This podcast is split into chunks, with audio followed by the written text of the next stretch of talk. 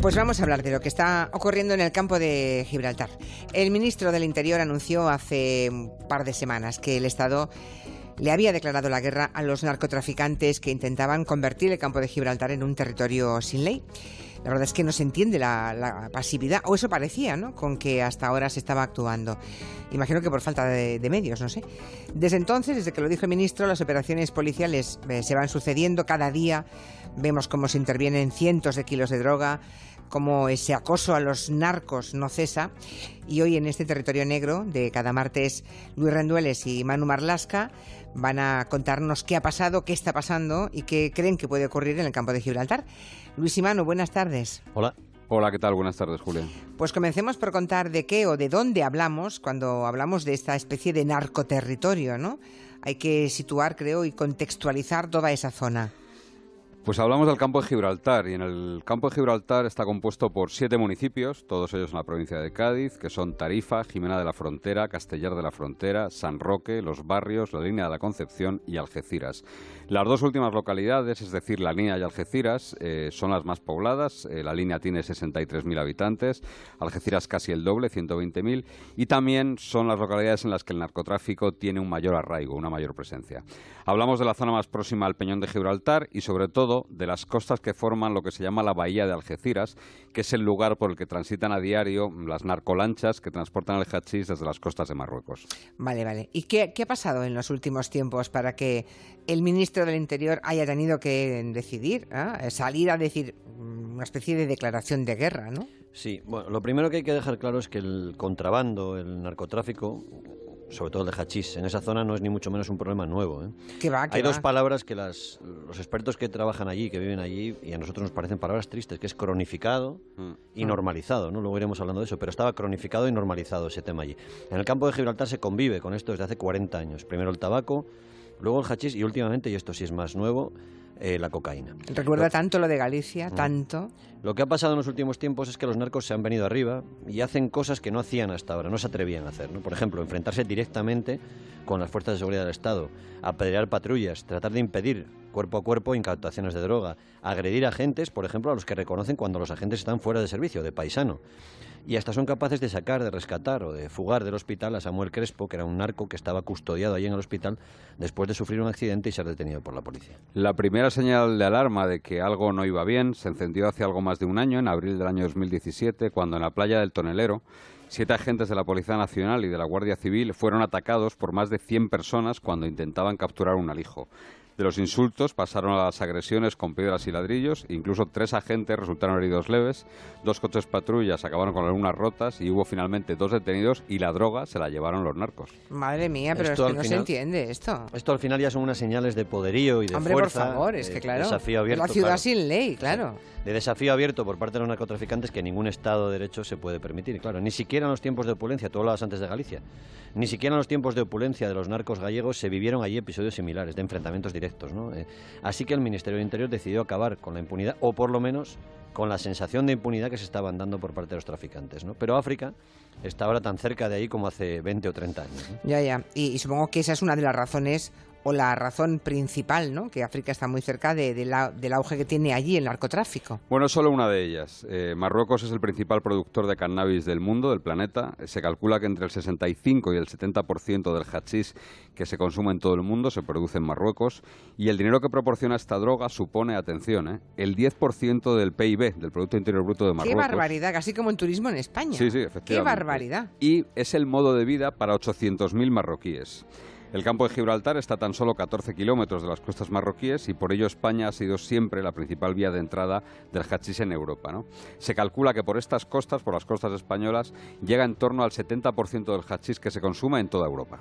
Pero me decíais también que esa proximidad con África tan evidente eh, es una razón, pero es una, hay más, ¿no? Sí, en el campo de Gibraltar se produce lo que el comisario de Algeciras, Luis Esteban, calificó aquí como la tormenta perfecta, ¿no? que es la cercanía con Marruecos que te decía Manu y los índices de desempleo altísimos, muy por encima de la media de España. Claro, la miseria. Y que en el caso de los chavales, de la, de la, de la gente joven, el empleo juvenil es el 70% de desempleo. ¿eh? Los narcos, cuando ven a esos chicos, a esas chicas jóvenes, dan, les ofrecen una salida muy fácil y muy rápida y esos jóvenes ven un futuro muy negro si no entran ahí. Pero en todos estos años, viendo lo que estaba ocurriendo, ¿Nadie ha hecho nada para evitar esa salida fácil para los, para los chicos y chicas que no tienen trabajo? Bueno, hay que ser justos ¿eh? y decir que el movimiento vecinal ha sido muy activo en su lucha contra la droga desde hace décadas e incluso han puesto en riesgo varios líderes su propia seguridad frente a las metas a los narcos. Muchos líderes vecinales aseguran que se miraron en el espejo de Carmen Avendaño y sus madres contra la droga en Galicia para intentar emprender una cruzada parecida a la de ella, pero también nos confiesan que se han sentido muy solos, al menos hasta ahora mismo. Se han sentido muy solos en esa cruzada. Lo cierto es que en la última década el problema del narcotráfico se había como decía Luis antes, se había asimilado, se había normalizado, ¿no? Entre otras cosas porque los cálculos hablan de que entre 3.000 y 6.000 personas viven de alguno de los empleos, empleos entre comillas, que dan los clanes de narcotraficantes. Hombre, entre 3.000 y 6.000, claro, es, mucho empleo, también vuelvo a decir las comillas, ¿no?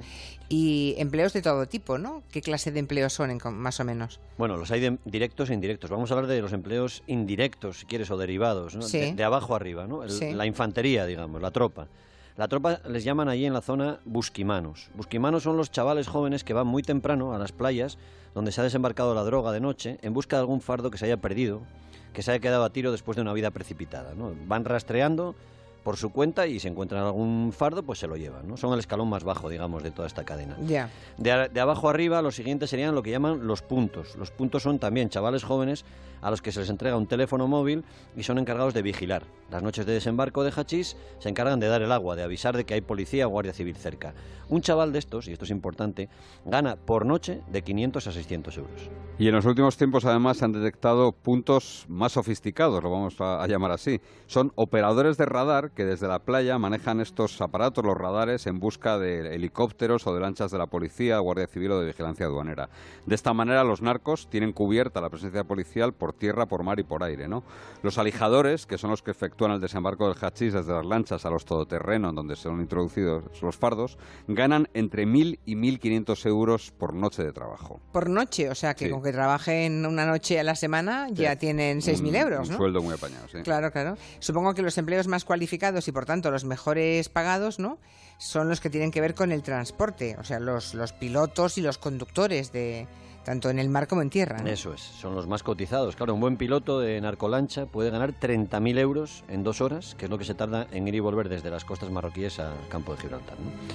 Las lanchas son capaces de llevar a bordo entre 2 y 3 toneladas de hachís. Un copiloto, porque suelen ir dos, un copiloto de esa lancha gana aproximadamente la mitad.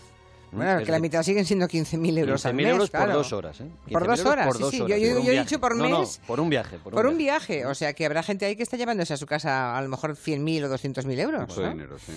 Eso lo saben bien concesionarios de coches de la zona y mucha más. Ya, ya, ya, ya. Bueno, pues te, decía, el copiloto la mitad, unos 15.000 euros por viaje. Que es lo mismo, más o menos, que puede ganar un conductor arriesgado de todoterreno, que son los que llevan la droga de la playa a las guarderías, a las caletas, es decir, las casas, los escondites, donde la droga se deja dormir hasta que el comprador la recoge. Le llaman guarderías esos lugares. Guarderías son. Guarderías de droga, vale.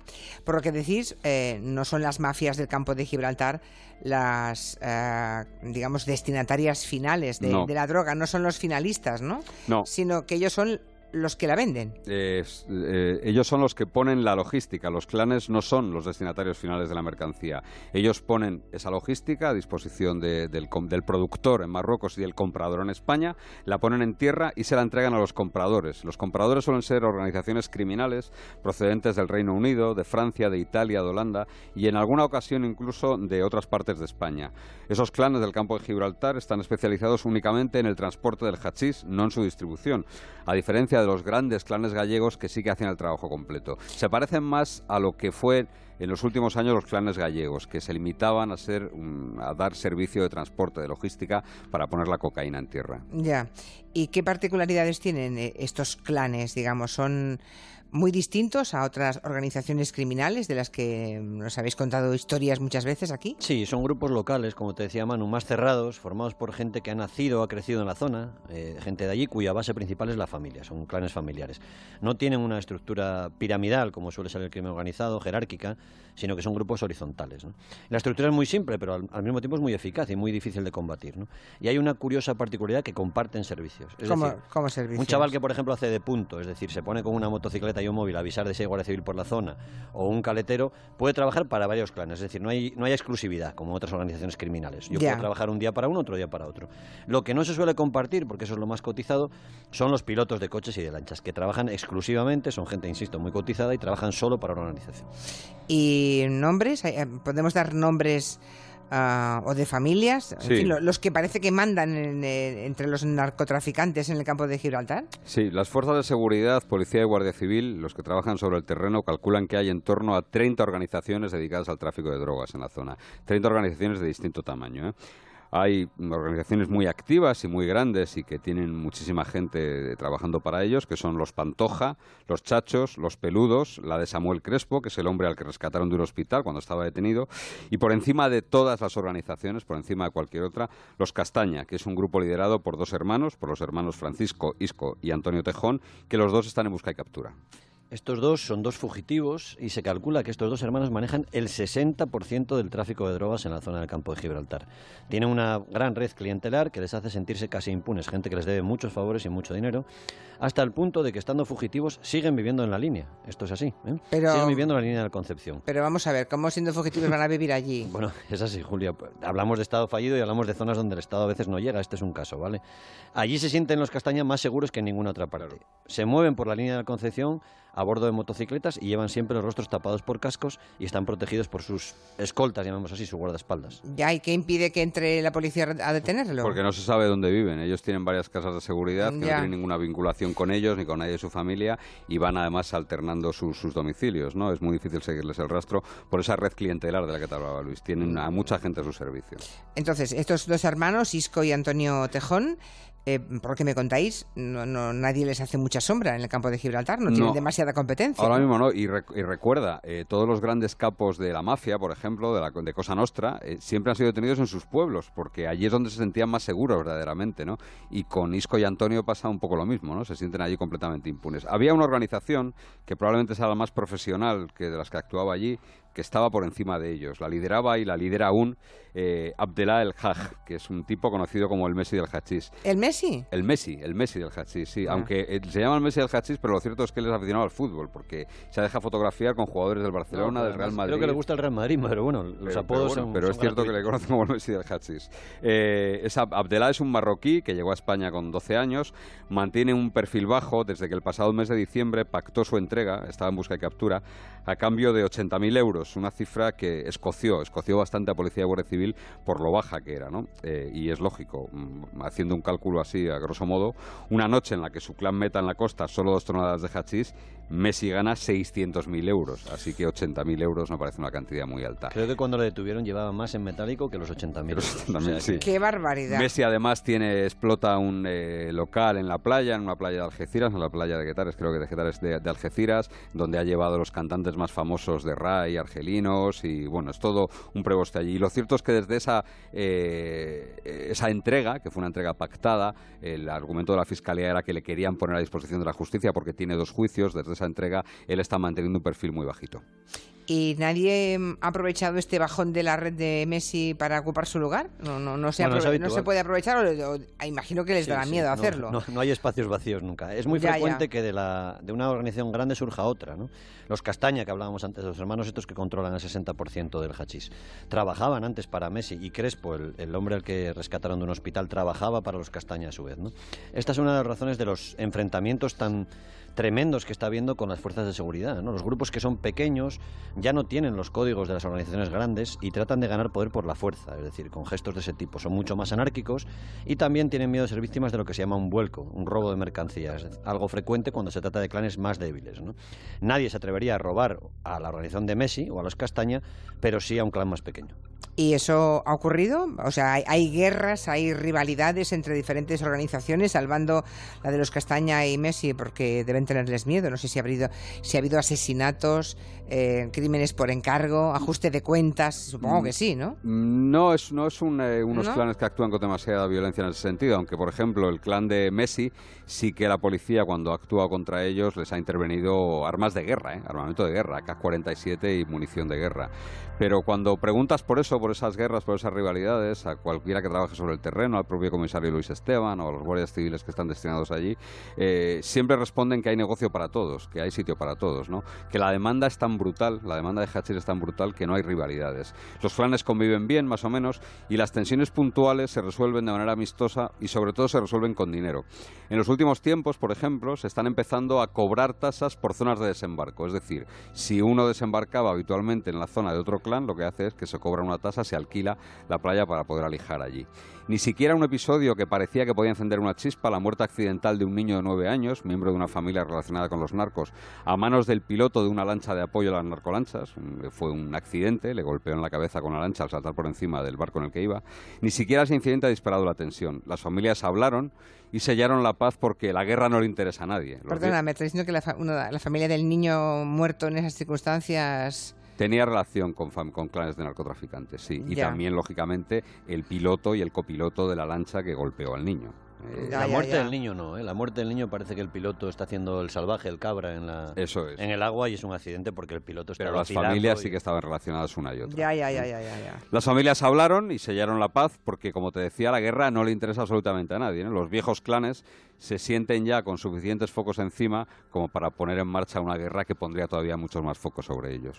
Y ante este panorama, el Ministerio del Interior se supone que tiene un plan, ¿no? Por fin han reaccionado y tienen un plan. Sí, debería ser también un plan del Ministerio de Trabajo y de Hacienda y de muchas cosas. ¿no? Pero Interior, Interior sí tiene un plan, digamos, policial a medio plazo y el cálculo que nos han, que nos han comentado es que se va a tardar como mínimo dos años en empezar a debilitar de verdad a las organizaciones que actúan en el campo de Gibraltar. Van a atacarles en todos los frentes posibles, de hacer, como ya está pasando estos días, que los traficantes sientan el aliento en, la nuca, ¿no? con controles, con identificaciones, con operaciones contra el corazón de los clanes. Y se quiere, y esto es lo que te comentaba, se quiere concienciar a los chavales jóvenes de que el narcotráfico no es un buen camino y que se van a combatir todos los negocios ilegales que están surgiendo alrededor del tráfico de drogas. ¿Negocios en torno al tráfico de drogas? Claro. ¿Qué tipo de negocios? Bueno, pues el primer objetivo son las narcolanchas, que son embarcaciones que solo sirven para transportar hachís. Es, es su único fin. Así que no tiene mucho sentido que, que, estén en el agua, ¿no?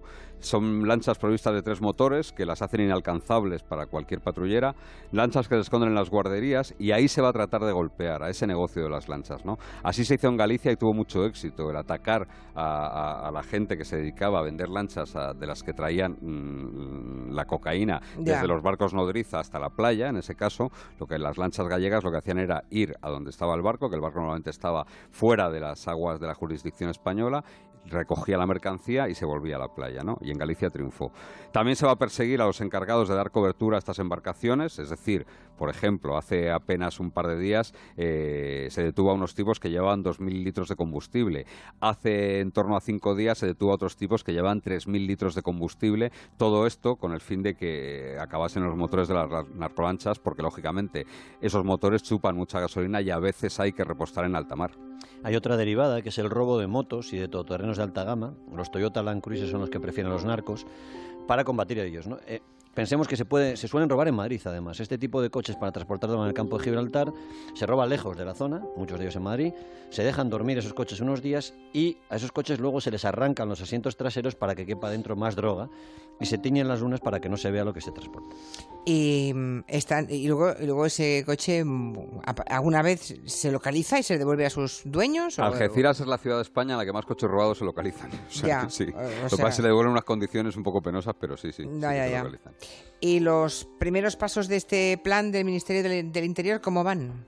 Pues están siendo eficaces, porque en los primeros cuatro meses de este año se ha incautado ya más de la mitad de todo el hachís incautado en el año 2017, o sea que, que sí que va bien. Es cierto que los narcos se sienten hostigados, eh, se sienten con, con la policía prácticamente detrás de ellos permanentemente, no se les deja respirar y hay un dato muy, muy significativo, que, es que las tiendas de la línea de la Concepción que venden objetos de lujo a los narcotraficantes se quejan en voz baja de la presión policial. ¿no? Por ejemplo, hay un, artículo de lujo muy, muy vendido en la línea a los narcos que son sellos, anillos de oro con el rostro de camarón de la isla. Bueno, pues ya se venden mucho menos.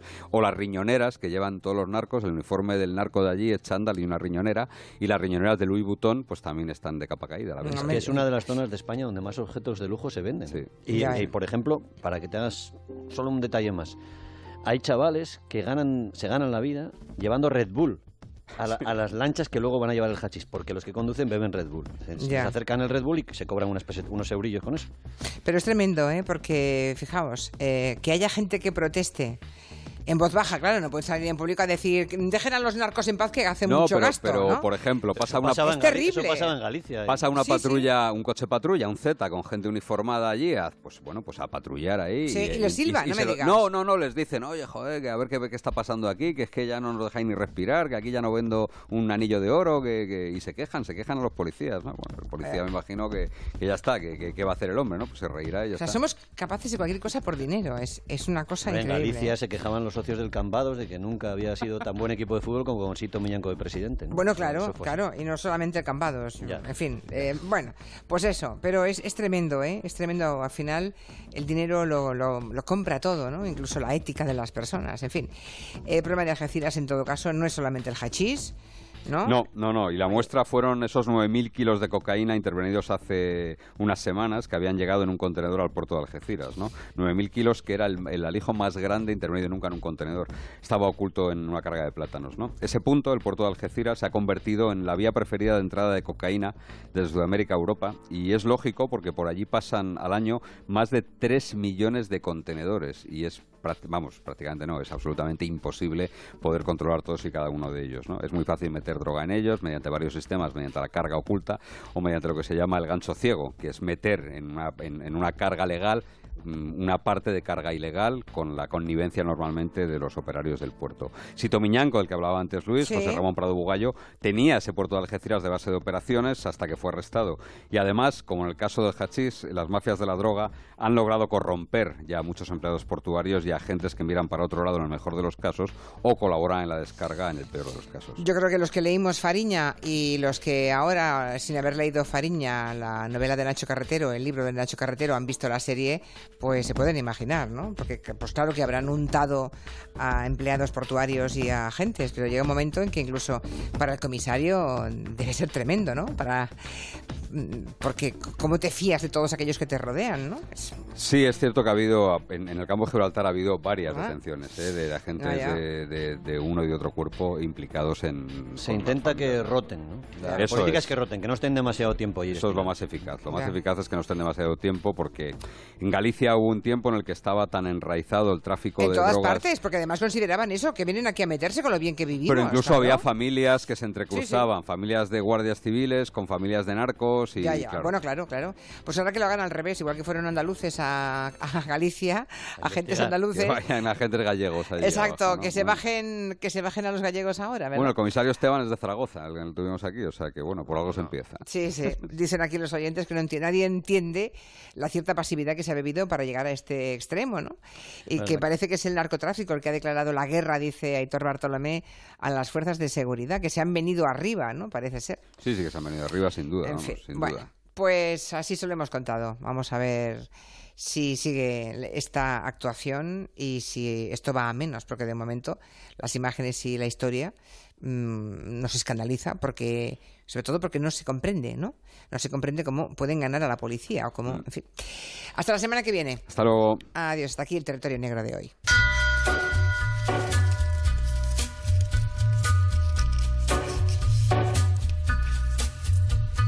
En Onda Cero, Julia en la Onda con Julia Otero. On a gathering storm comes a tall, handsome man in a dusty black coat with a red right hand.